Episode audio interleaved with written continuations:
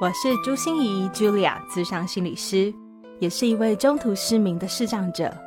在咨商室里，我听你说；在 Podcast 里，也邀请你来听我说那些肉眼看不见，但是心里却更能看到的心理学小技巧与翻转人生的故事。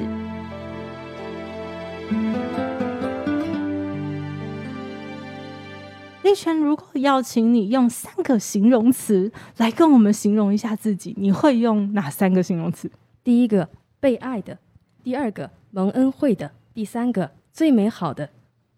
Hello，Hello，亲爱的朋友，你好吗？我是朱心怡，Julia，智商心理师，欢迎收听朱心怡说心里话。如果你问我心怡呀，你有什么遗憾或后悔的事吗？就是那些想做但是没有做到的事啊。我想有一件事，我一定会老实的跟你说，那就是我在刚升上大一的时候，居然没有跟同学一起去参加校际的啦啦队比赛，这真的是好大的遗憾呐！但是每次去探班的时候，看到同学们用力的排演着，听到他们激烈的讨论着，还可以穿上一样的啦啦队服，心里都觉得好羡慕哦！我也想，我也想要啊！这次的多元万星筒，我们就邀请到的是才小高一而已，却完全实现了我这个心愿。而且他跳带动跳的影片一上 YouTube，马上就有破万人感动分享的北一女第一位全盲视障学生，也是今年的总统教育奖得主林丽轩，来跟我们聊聊，在这些光环底下的她，到底是怎么样一路走来的呢？在访谈的过程中啊，我一直有一种我在跟得道高僧讲话的感觉，因为丽轩说话可真是不是普通的字正腔圆哦。但是在这样的声音表面下，我更看到的却是一颗非常真诚而坦然的心。丽轩完全不会言自己曾经有羡慕别人怎么可以光环比我还亮的这种嫉妒心理哦，以及在人际关系中非常畏缩又退缩，到现在还在努力试探和挣扎中的自己。我想听完本集的节目以后，你会发现。我们的双眼常常被蒙蔽，觉得一切怎么会是这样的呢？但其实我们每一个人都像丽轩所说，都是被爱的、受恩惠的，而且美好的。就让我们继续收听节目，把这份爱与感动传下去哦。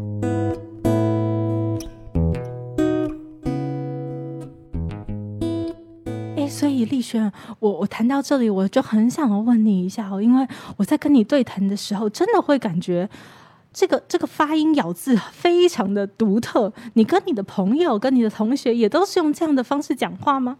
那要看对象喽。哦，要是是陌生人，非常非常的陌生人，嗯，也许就会；或者是如果他让我心情很激动，嗯，或者是我知道这不是一场普通的对谈，是一场正式的对话，我就非如此不可。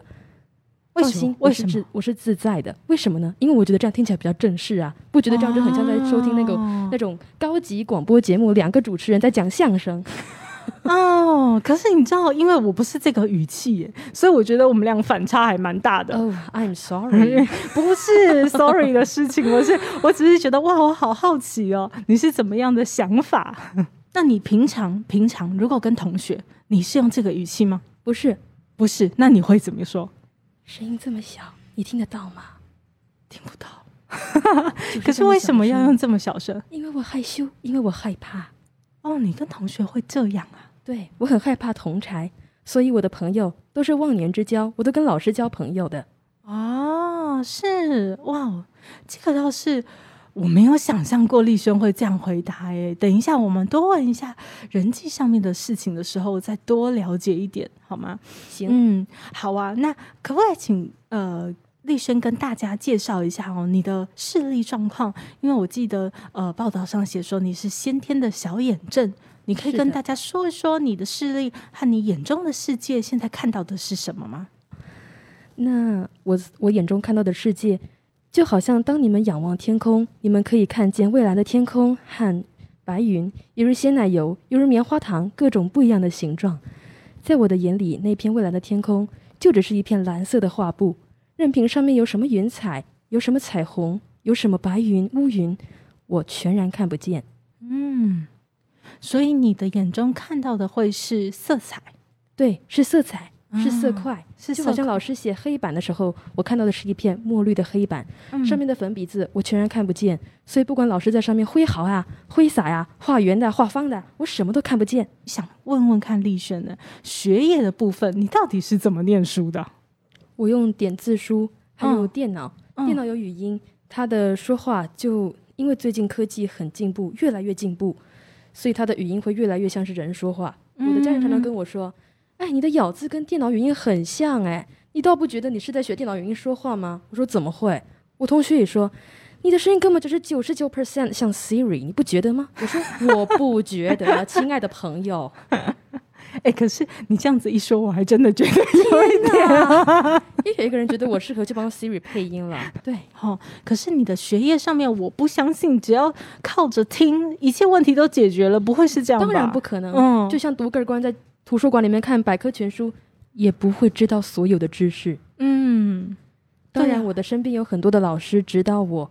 从我小时候开始，我就有接受早疗服务。嗯，那个时候大概我记得就是在训练眼睛，因为我一直在看各式各样彩色的光啊，彩色的手电筒，就是就是培养眼睛的敏感度。嗯，看到红色、黄色可以分辨，看到许多的亮亮的、暗的可以分辨。嗯。然后就是学点字，因为我看不到字，看不到国字，只好用摸的。嗯，然后这么学好之后，就是很适合进入小学的年纪了，六岁。然后所需要的技能也都齐全了，在资源班老师的带领之下，我可以慢慢的熟悉同学在学些什么，不管是注音啊，或是数学啊，都是老师慢慢的带我，直到我可以自己在班上跟着同学一起听几任老师讲课，可以听得明白，他们。就是这样一步一步陪着我的进步，直到现在。哇，我了解。其实丽轩觉得自己在求学的过程之中，嗯，很多的训练吗？应该是说很多的，比如说像我就好难想象，我只有在医院的时候才发生这种事。哎，就是 护士会打开我的眼皮，然后用那个手电筒照我。可是你的说法是你从小其实就是用那个手电筒来让你去学着区分吗？对。嗯，区分有哪里有亮，哪里有暗，这样对。嗯，然后让你的眼球有更多的敏感度或刺激，对。那会帮忙什么？你的眼睛不退化还是什么？也许其实我一直都不知道，但是它在走定向的时候很好用。嗯，因为手杖可能就只能感受到地面的东西。对。可是当你可以看的时候，你就可以发觉啊，我前面有个人要靠近我，那个是你手杖打不到的。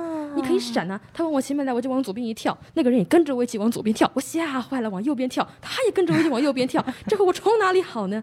我们两个就一起停下来，Hello，你好，请你借我过一下。还好现在不是农历七月，你讲的好有画面哦。不是农历七月，也会有人经过你前前面吧？是啊，是啊，是啊。可是你讲的好恐怖，感觉好像鬼压床的时候。哎，好吧，好吧，好好好。可是的确是会有这样的情况。哎，所以我我觉得丽轩描述的很生动，就是说原来那样子对光的反应，当你能对光，哎，大家一定很难想象哈，连对光的反应，我们都是要经过训练的。然后你就比较能区辨。好，到底什么是光，什么是暗？然后你的行动，因为刚才丽轩讲定向，其实就是我们视障朋友的行动能力。有没有什么让丽轩觉得很特别的或很特殊的一些呃片刻的经验，让你觉得啊，这实在是很讨厌？比如说，在我求学的时候，我觉得最讨厌的一件事就是我不能做记号，不管是点字书，或者是不管是有声书。哈，我都没办法把我的重点就直接加进去啊，或者我就不用红笔、绿笔、蓝笔这样画来画去啊。哦，嗯，我觉得这件事是让我很挫折的。那有没有让你一些很挫折的经验呢？呃，像我们国中的时候会学尺规作图，嗯，那我自己本身是很喜欢做劳作的，所以我常常会应用我所学到的数学来做一些劳作。比方说，如果你会算内角和，那很好办，你要画什么图形都可以了。可是同学可以拿圆规画。我却好像不太行，因为我们是什么都要摸得到，没有摸到的线，我们并不知道哦，那里有一条线。嗯，所以当同学可以很自由的用尺规作图，画出很多很美妙的图形的时候，我只能用脑袋在想象，然后再很刻苦的用那个圆珠笔在软的板子上面开始刻，然后他常常常是因为用磕的，所以会磕歪嘛，或是会磕到那个什么纸不该破掉的地方都破掉了。我就想说，这是个什么丑东西？那所以我也在想啊，像像现在我们的社会里面。呃，我觉得在青少年的孩子里面，绝大多数你知道来自商，我是心理师嘛，所以来我的物谈是找我的青少年，好多好多都是因为竞争的压力，就是学业会有一种自卑啊，比不上别人呐，然后别人考得都比我好，他们很轻松啊，就考得那么好，然后我的死读活读还是一样很烂呐，这种压力。不知道丽轩，你有曾经有过这种竞争比较的这种压力过吗？觉得可多的是，真的，真的。嗯，怎么说？我什么都可以比，成绩也比，明星光环的亮暗我也可以比。明星光环是圆的，是方的，我也一样要比。好好好好好，好棒哦！对你那么的诚实，非常好。你可以跟我们讲一下吗？那个什么叫做学业可以比明星光环，也可以比方的、方的、扁的，你也可以比，对不对？对，那个是比什么东西啊？学业就是我考试考得好不好，我读书有没有你那么好？嗯，我可以收到几个同学说：“同学，你教我做笔记，你教我解数学，你教我背国文什么的。”对，嗯，那明星光环就是我是不是受人注目？我被什么样的人注意？我是被。那种什么成绩很好的啦，那种很温柔体贴的啦，还是我是被一群酒肉朋友注意这样子啊？这是明星光环的扁的、圆的、方的、三角的。那明星光环的亮啊就是我被多少人注意？今天是三个人围在我旁边说我当你的朋友，还是三十个人围在我旁边说你是我的好伙伴？哦，那你一定都比赢了，对不对？所以你才能觉得人生很幸福，并没有哦。其实我在哪里都可以比。我还记得那是在我十二岁的事儿，在我们教会有一个很可爱的小朋友，他应该年仅一两岁，他的明星光环比我的还亮，大家看到他就是这样簇拥上去。我心里想啊，为什么不是我啊？为什么不是我被簇拥，不是我被拥抱，不是我被在乎呢？嗯，于是我就在那个情绪里面，我熬了很久。嗯，我哭过，我骂过，我什么事儿，什么粗鲁的事儿都做过，一直到现在，我还是有点耿耿于怀。但是我渐渐的晓得，其实个人都是被神所爱的，每一个人都是这样，所以我觉得这个部分没有什么好比的。我已经被接纳了，哪怕世界上没有一个人爱我，我的明星光环还是最亮的，因为我是被上帝在乎的人。听到这里会觉得真的是好像信仰是一种很大很大的力量和救赎，但是，嗯，因为这样的信仰，所以你就不再觉得自卑了吗？或者是那个心里的不舒服？你知道那种真的为什么不是我？我这么优秀，我这么棒，对不对？当下会这么觉得，嗯。可是很奇妙哦，嗯，当我们的眼眼光被提升的时候，我们其实可以很平衡的看到我们哪里好，我们哪里不好。当我们看个人都是平等的，有好有坏的时候，我们其实不会想要去嫉妒别人，因为我们知道今天人家看到你好的一面，或许明天大家都看到你不好的一面，你还有什么好说的？嗯嗯，所以我我在想的是，对我也有过很自卑的一段。哦，就尤其是在我十五岁长脑瘤，然后十七岁正式失明的时候，我以前觉得我什么都能，那时候我开始觉得我什么都不能，而且同学光是好手好脚好眼睛就比我厉害太多了，我什么都不行。所以我也走了好长一段的路，才开始看到，其实是这样，并没有什么太呃，应该是说我们的立足点本来就不同，可是我们开创的世界也会很不一样。然后那个时候，我才开始慢慢放下自卑的这件事情。是的，感觉上立轩也是正在慢慢走这条路过程。对，而且其实虽然是视障，但是可以看到很多自己的特别。很多人都跟我说，或许我自己不知道。他说：“你的听力比我们敏锐，你的记忆力比我们好，所以你可以注意到很多我们注意不到的东西。”像我的高一的同学，就是对我的在日文课上的表现非常的。非常的惊讶吧，因为我们高一都要选第二外语，我们全班都是上日文课，嗯，同学都很惊讶，哈，老师只是念个十遍的单词，同样对我们念十遍，对你念十遍，嗯，为什么你就会念了，我们还不会？或者说为什么为什么你就是学的这么好？为什么你的发音这么标准？我的发音就是就是平平淡淡这样子，就是 很平常，很像那种小婴儿在那牙牙学语。这个是夸饰法，他们其实比我好。是的，是的，所以重点真的不是在跟别人比较。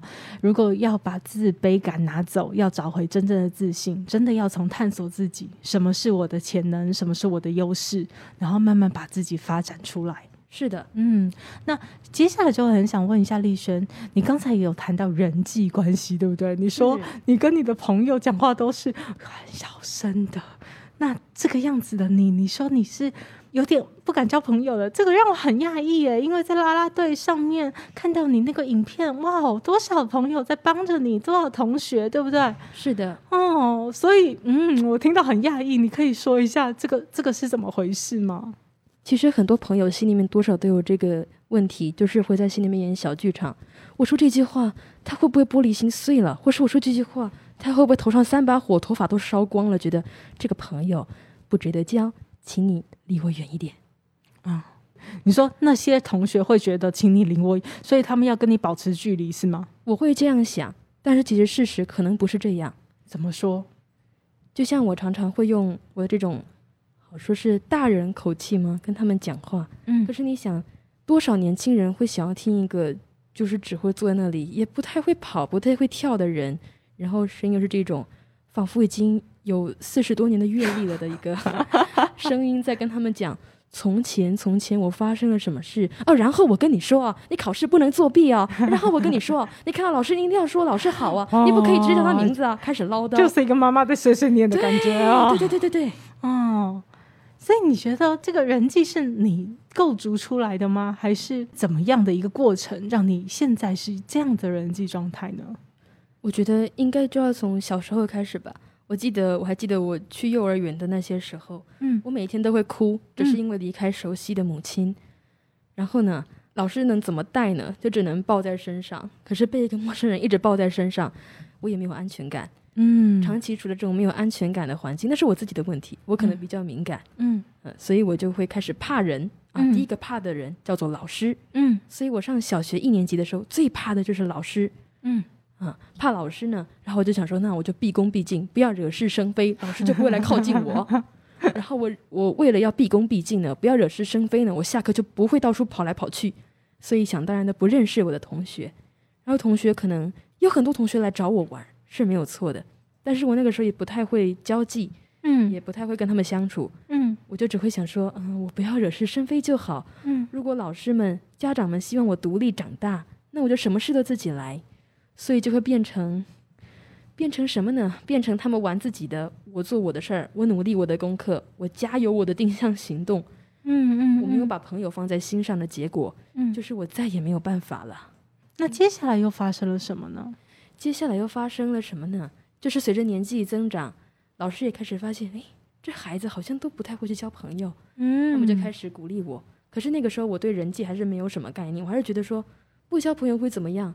下课不跟同学一起聊天会发生什么事儿？嗯，不过老师要求我就照做嘛。嗯嗯嗯，或者是很克制化，就是很那种制式化的。嗯嗯嗯。Hello，你好。嗯。今天我们来聊些什么呢？嗯。一起哦。外面的太阳现在烧着几度啊？三十度。好像太热了，二十八度，好像太冷了，就类似这种很制式化的聊天。OK，你大概有几个 SOP 对不对？对，就是要先去跟人家主动问候，还是什么什么，然后有几个句型。对，或者是说要等人家来想跟我聊天。嗯，不过有一阵子我也会觉得说我好像聊什么都不对。那一阵子我是还蛮害怕听到自己的声音的，所以我其实很讨厌开口唱歌。就是唱歌也不行，讲话也不行，所以同学来说：“嗨，丽轩，我们聊些什么？”然后我就是静默不语。哦，好难想象耶，丽轩，你有过这样子的时候？有呢。哦，所以就是呃，非常非常的不善于人际关系，然后甚至有一点退缩，有点害羞，有点怕。那个时候真的是这样。嗯，那接下来呢？接下来年纪越长越大，嗯，后来就遇到了疫情，我们就非得在线上不可。好啦，这下好了，面对的是电脑，不是人呢。我看不到人在那边我前面晃来晃去，一下拍我这里，一下戳我那里，都没事啊，都没事。所以我就开始像讲广播节目一样的对着电脑的麦克风，开始回答老师的问题，开始跟同学讲话。老师问说：“哎，来，根号七等于多少啊？”之类的，我就会说：“根号七不能解，就是根号七。”哦，对，我刚才也真的在想根号七是多少。哦，不能对他不能解，所以反而疫情的时候用视讯软体，让你比较安心的开始能说出你想说的话，是这样吗？是的，哦，这是一个好特别的转折哦。当我高中开学的时候，是好不容易可以从电脑回到实体，我就安慰自己说：“行，在电脑上什么样子，在实体就什么样子。”啊，这果然这一招生效了，我就很。很自然的跟同学讲话，然后我也担任了班上的辅导股长。我的报告也真的就是像广播节目。各位朋友，大家好，我是本班的辅导股长，今天要宣达辅导室的事项，我就开始一个一个念。同学就对我的第一印象就是，哦，字正腔圆的，字正腔圆的伙伴，好酷哦，好有趣。然后呢，我就跟他们越来越熟，我开始学习主动问候。我开始学习主动关怀，不然之前都是我坐在那边像石头，然后他们来就像按点餐机一样，然后要要先讲一个通关密语，通关密语是什么？就是跟我打招呼，嗯，然后我就会说嗨，你好，他就会说今天我们聊些什么呢？我就会说聊些什么呢？等他开始开始话题这样子。哦，现在也是吗？现在我比较会去按别人的通关密语，开始会去跟人家说 嗨，你今天感觉怎么样啊？哦，所以以前都是等着别人按你的通关密语，现在是那我我也问一下丽轩，那你有遇过那种被拒绝啊、被排挤呀，或者是？被很多适当朋友来找我讨论，都是在讨论这些人际关系的事情。比如说，全班好像都不理我啊，都只有小天使，就是全班会派一个小天使负责来，只有他会跟我讲话，其他人都不跟我讲话。然后或者是，嗯，我每天都要带一些甜糖果、饼干啊，去请大家吃啊，然后请大家要好好的对待我啊。然后或者是你知道分组更是痛苦，就是一分组的时候没有人跟我同组，就类似这种。我不知道你有没有遇到过。我我其实有，但是并不是公然的说，哎，我找伙伴来，哎，你也过来，咱们一起来排挤那个丽轩，好不好？倒不是这样，而是他们会自己就是有点像小圈圈，就是班上比较处得好的一起，呃，比较玩得起来的一团，嗯，然后就发现，哎，哦，我自己一团呢，好舒服哦，一开始觉得很舒服，后来压力大就觉得说，好像没有那么舒服，因为他们其他就。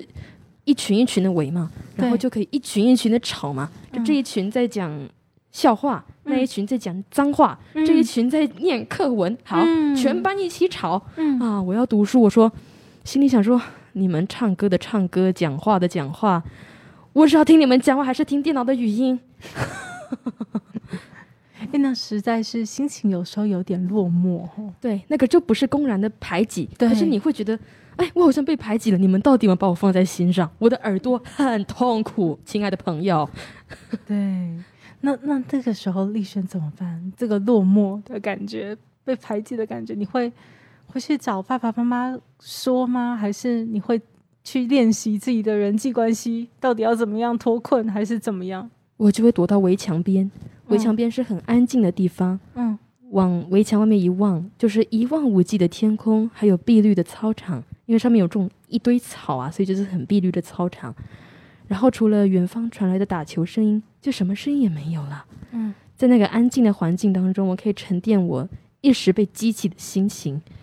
其实很多心情，我在安静的时候想一想，它其实也还好哎。嗯嗯，怎么说还好哎？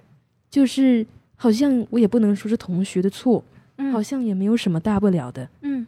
然后，这招是我妈咪教我的。我的母亲都告诉我说：“同学吵，你就躲到围墙旁边去，就没事了。他们吵不到你啊，他们不会追着你到围墙边来的。”嗯嗯，就真的照办了。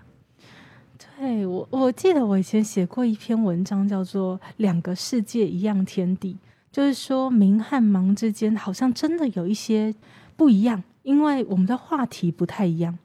我们跟人互动的方式可能也不太一样，或是我们关心的事物，我们会在一起，比如说他们用三 C 产品，这个图很漂亮啊，这个偶像很帅啊，你知道这些东西，我们可能跟他们的世界是不一样的，根本看不到。对对对，可是我说一样天地就是。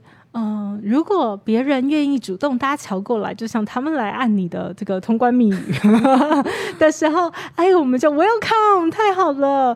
那但是更重要的是，我们要很愿意去 按那些 另外一个人的通关密语，让他们知道，哎，我们没有玻璃心哦，我们没有你想象的这样子，一定要保持距离哦，我们其实也蛮好相处的哟。是，嗯。所以感觉起来，丽轩现在在努力做这件事，对不对？没错，嗯嗯嗯。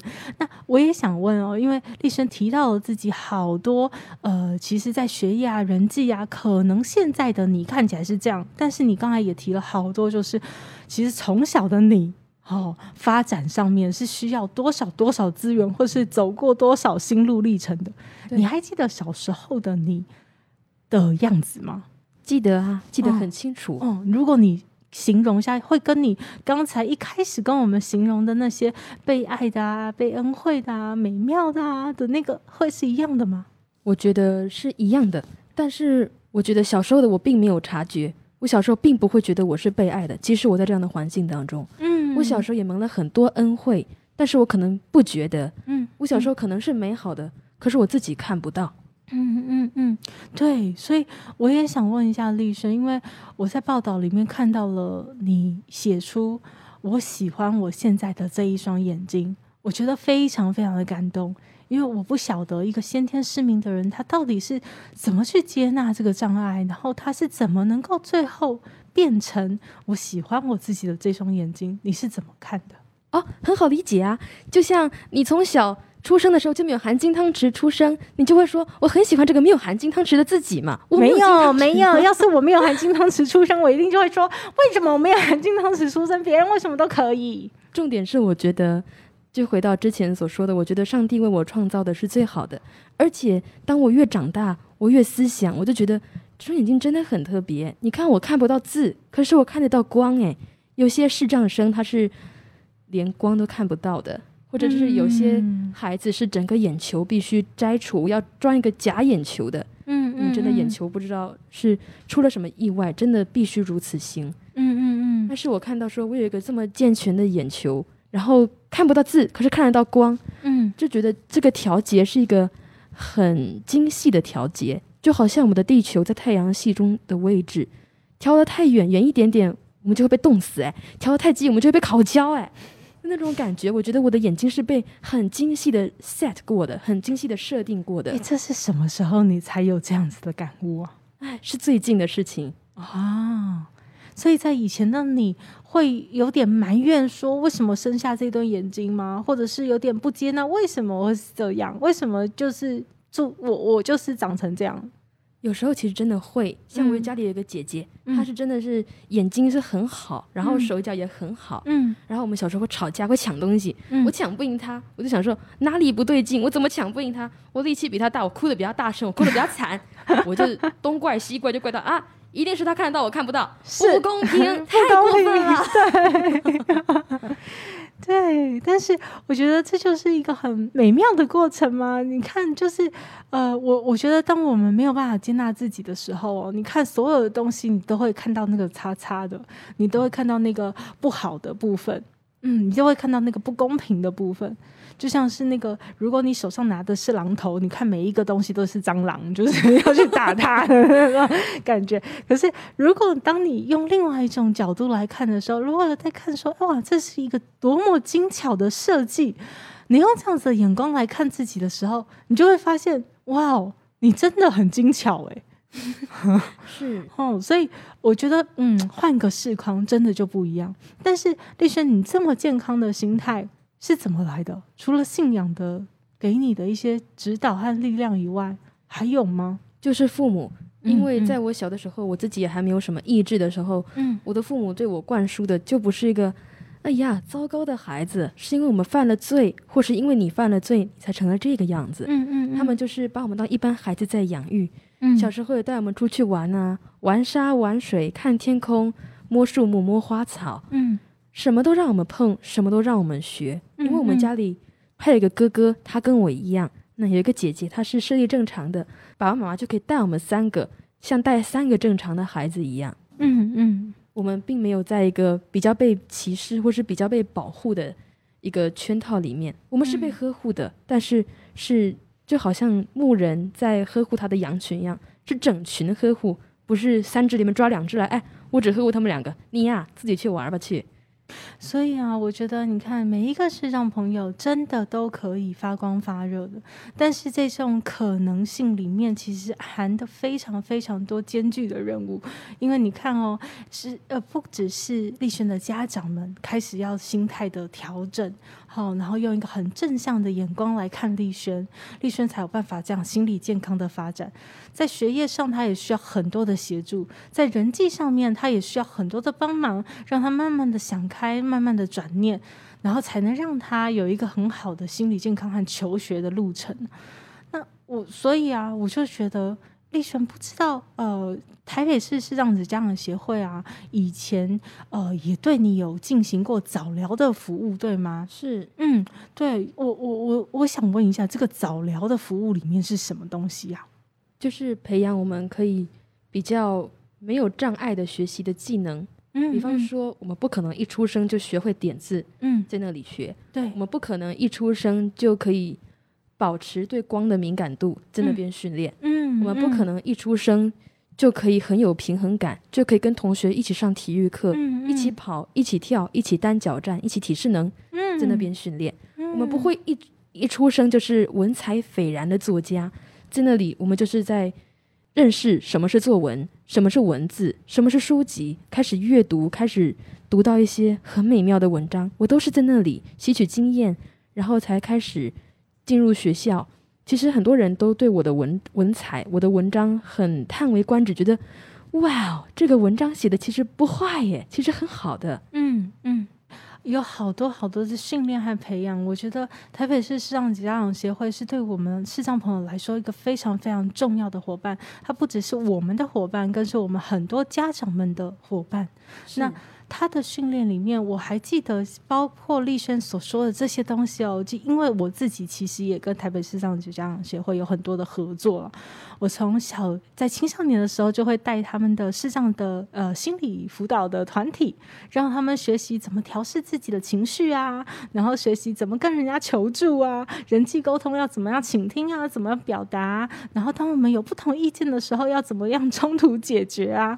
对，我觉得这些都是很独特的。我最近还在带一个那个视障的职业，职业里面的人际关系，哇，这又是不一样的。我们到底要怎么跟那些人合作？人家对我们有很多的担心啊、顾虑啊，就像丽轩刚才讲的玻璃心啊，这些很多很多。那我们到底要怎么样一一破除，跟别人来做合作？这个是在职场里面很重要的。可是好像在别的地方，我们很少有遇到这么有系统，而且专为视障朋友量身定做的地方。对不对？是，所以丽轩，你还记得一些那个市场家长协会曾经给你的服务带给你一些特别的印象深刻的地方吗？像我记得我在高一的时候，学校也是为就是比较跟同学不一样的学生，像我是视力障碍，对，那有一些同学是肢体障碍，有一些同学是智能障碍等等等，我们就是体育课的时候分别出来，同学上一般的体育课，我们上适应体育，就是照着我们所能的。给我们量身定做一个体育课的教学，那老师就发现，哎，其实你是这一群学生当中做的最好的，不管是你的身体的控制、你的平衡感，什么都都是我们当中表现的最出色的，就让我回想到小时候的运动那个律动课，就是老师会一一的教我们调我们的动作，嗯，会先讲，好，我们现在要做坐姿体前弯，然后描述一遍这个动作。坐下来，然后什么双膝伸直，将手摸到脚尖，然后再来一一下来调我们的动作。说脚尖不是在这里，我们我们可能摸在脚踝的位置。他就说脚尖不是这里，往前再往前，然后他就会开始轻轻的开始要挪我们的手，我们就会说痛，真的很痛，因为那个是在拉那个背部。对，老师说哪里痛啊？这里痛很正常。呃，我们就开始认识哦，这个是坐姿体前弯。然后要摸到这里啊，然后背就会开始痛哦，真的很痛。然后，然后现在在高中，老师就开始坐姿体前弯，预备，我们就很标准的做，老师就哇。我还没有教过你，你怎么就会？嗯，哎，所以大家不要想象，就是呃，立轩虽然这样说，就是好像是别人很惊叹说，哎，不要教怎么都会。可是我觉得我听到的是很多很多别人以为习以为常或者理所当然的学习，像脚踝跟脚趾是什么？可是对于我们的视障朋友来说，我们真的需要手把手的学习。我们没有办法透过眼睛，然后你指一指，我们就知道那个地方叫脚踝。你比一比，我们就知道脚趾在那里。对，我们真的要去实际的摸到，或者我们要感受到，我们才会知道。哦，所以感觉我们有好多的学习的过程，都是真的需要很多资源和很多支持的。是。嗯，那我就在想，呃，我们呃泽泽募资的平台上面有我们台北市视障者家长协会推出了一个叫做“梦想事务所”的募资方案哦。我真的觉得视障朋友，我们每一个人都可以发光，但是我们有很多与众不同的优势，也有很多别人以为理所当然、习以为常的困难需要解决，包括我们整个在。早疗的过程中，你看丽轩说的那些都不是，就是你好像马上就可以学会的一些事。你在求学的过程中需要做点字，你需要有很多语音的教材，然后你在整个人际的关系里面，你需要有很多的学习，然后家人的心理建设和你自己的心理建设，我觉得这都是很不一样的。甚至我们出了社会还需要求职，所以我们视障者家长协会都有一系列的服务。那我想节目的最后哦，就是我。觉得真的是邀请到立生来上节目非常开心哦，因为听到了你这么真诚，然后一个哦在高一的时候的一些状态，也会让我回想到很多我在呃初盲时期的心路历程哦。那最后你有没有什么话想要跟大家说呢？勇于尝试，寻求支援，不要畏惧啊。勇于尝试，寻求资源，不要畏惧。嗯，我觉得这真的回应到我所说的心理韧性哦。我一直在说心理韧性，其实它就是两个元素，叫弹性和柔软。就是你要把你的心保持很弹性、很柔软，勇于尝试，寻求资源，不要畏惧。好，谢谢大家，谢谢丽轩，谢谢主持人，谢谢大家。转个弯，生命无限宽。如果你喜欢我的节目，邀请你可以继续追踪，并且给我五星评价和留言互动。如果你也感受到我们团队的用心，可以使用自由赞助的功能，给予我们实质的鼓励哦。